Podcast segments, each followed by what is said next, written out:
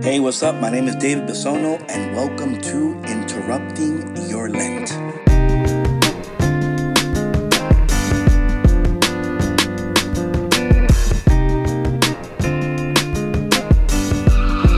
Hey, God bless you, and welcome to another day of Interrupting Your Lent.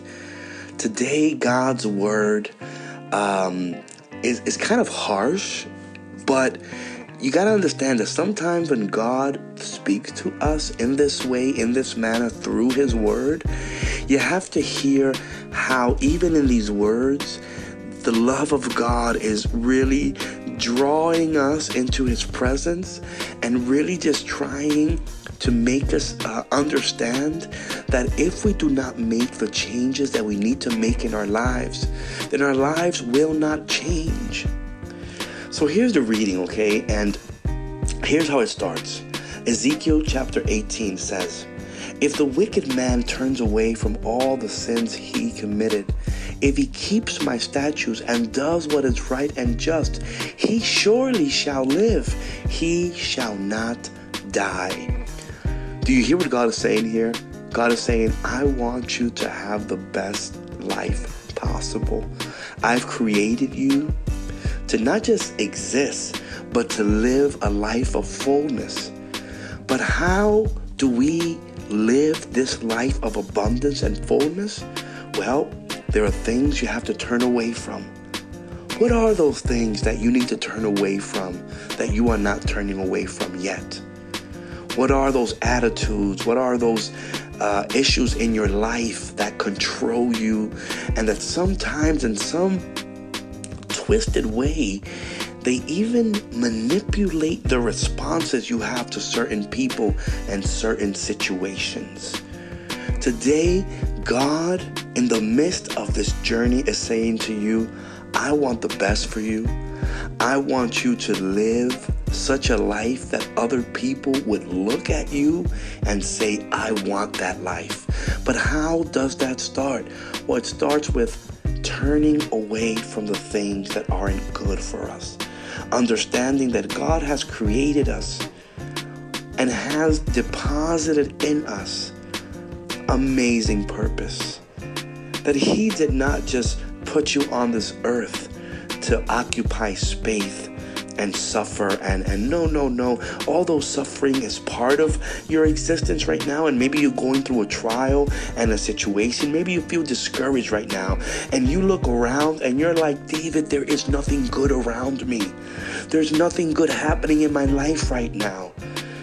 Can i just say although that may be true right now those things outside of you you cannot control. But here's what God is saying to you today. If you turn away from those things, if you turn away from those things and those people and, and, and those activities that, that really are just no good for you, if you turn back to me, I will show you what it really means to live. I will show you what it really means to have joy in your life. Because as God said at the beginning of the text, listen how he ends on verse 28 of verse of chapter 18 Ezekiel.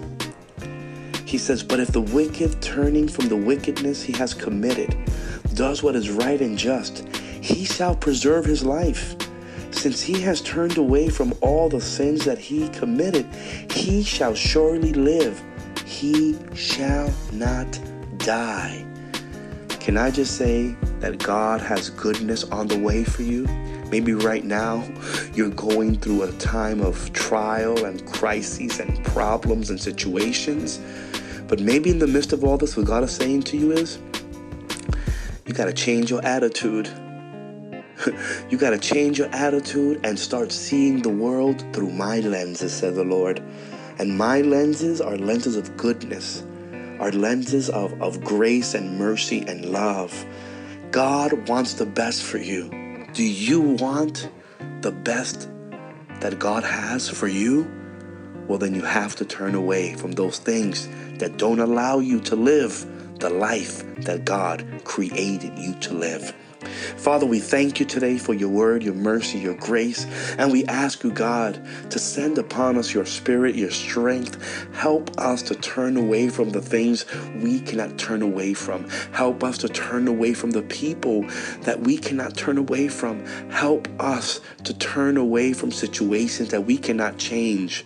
Help us to wait on you, to hope on you, and to know that in the midst of everything that's going through, that we're going through, you have a perfect and powerful plan. We want to live your life. Help us to live that life. Amen. Well, thank you for joining me today on Interrupting Your Lent. Please make sure to visit the webpage davidbisono.me where you can listen to all the upcoming podcasts. And please don't forget to share on your Instagram, Twitter, Facebook please share with someone who is going through a rough time and needs to hear a word from God.